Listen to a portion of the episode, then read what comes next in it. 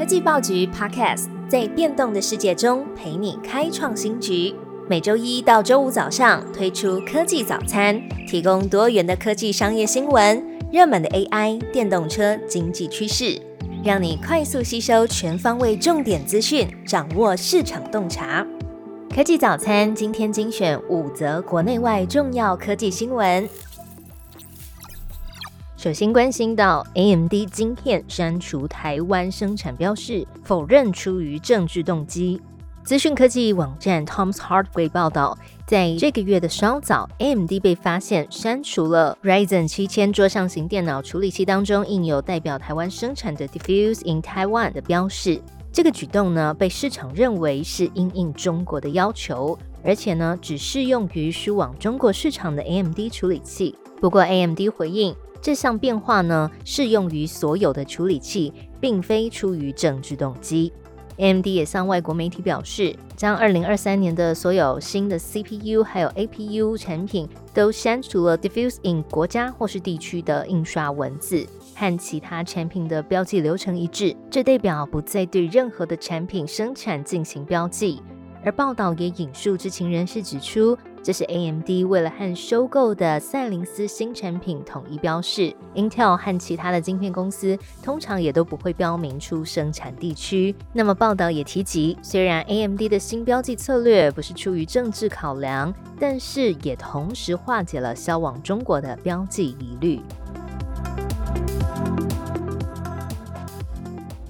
优星 AI 晶片短缺，OpenAI 执行长传出。为了 AI 晶片工厂筹资，彭博社引述知情人士报道，OpenAI 执行长 Sam Altman 一直努力向全球的投资者募集数十亿美元，要来打造一家 AI 的晶片工厂。他的目标是要打造一个制造半导体的工厂网络。知情人士告诉彭博，Sam Altman 积极投入融资，反映的是对于 AI 晶片产量低于预期的担忧。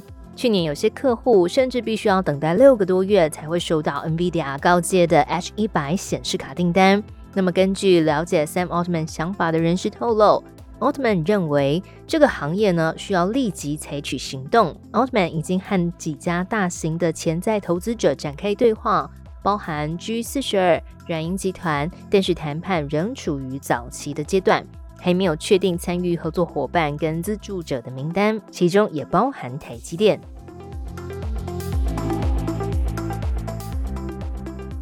再来关心电动车的消息，欧洲电动车的巨头表示，车企降价太快，恐怕引爆大屠杀。欧洲最大的电动车企之一 Stellantis CEO Travers 提出警告，汽车制造商过快的降低电动车价格，可能会引发产业的大屠杀。根据《金融时报》指出，在此之前呢，福特已经缩减了电动车电池工厂的规模，通用汽车和特斯拉也都暂停部分的扩建计划。t a v i s 指出，电动车的需求放缓，实在是因为价格居高不下。他也警告车企，不要在利润已经很微薄的汽车上面稍减开支，像是特斯拉在过去一年。多次的降价来刺激市场的需求，最终导致利润下滑。他说：“如果你不顾成本的现实而降低价格，那这就是一场逐底的竞争，最终会导致一场血腥的屠杀。这正是他想要避免的。”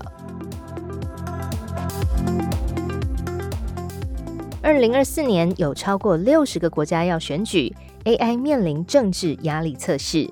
在二零二四年有超过六十个国家是大选之年。像是美国、欧盟、印度、南非等等都将举行选举。然而，媒体报道，新科技加剧了不实讯息的传散。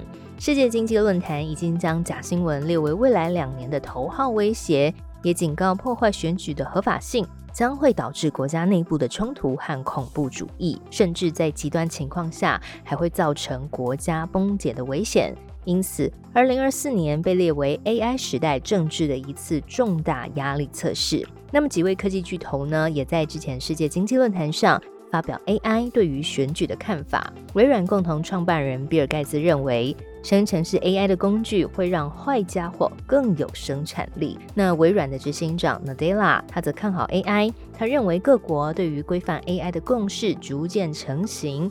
全球必须要对 AI 设定治理和合作的标准。那么 OpenAI 的执行长 Sam Altman 他则认为 AI 不太可能会大幅的影响选举，但是他认为会有更高的不确定性，不应该用以往的经验来面临现代的新挑战。最后一则消息有关资安，不用密码又能确保资安。FIDO 标准将推向制造业。国际标准组织 FIDO 联盟致力于减少全世界对于密码的过度依赖。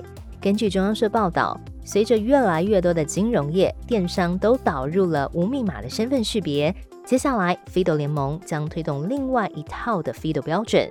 瞄准第一次启用物联网设备时的身份验证，今年预计会接触更多制造业。账号密码可以复制，相对容易被窃取。FIDO 联盟台湾分会的会长张新林指出，FIDO 标准采取生物特征来进行身份认证，透过指纹还有脸部的辨识等方式登入解锁。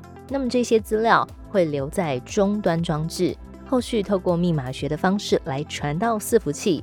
不用害怕密码输入的过程，或是不小心点到钓鱼网站时遭到拦截窃取各资。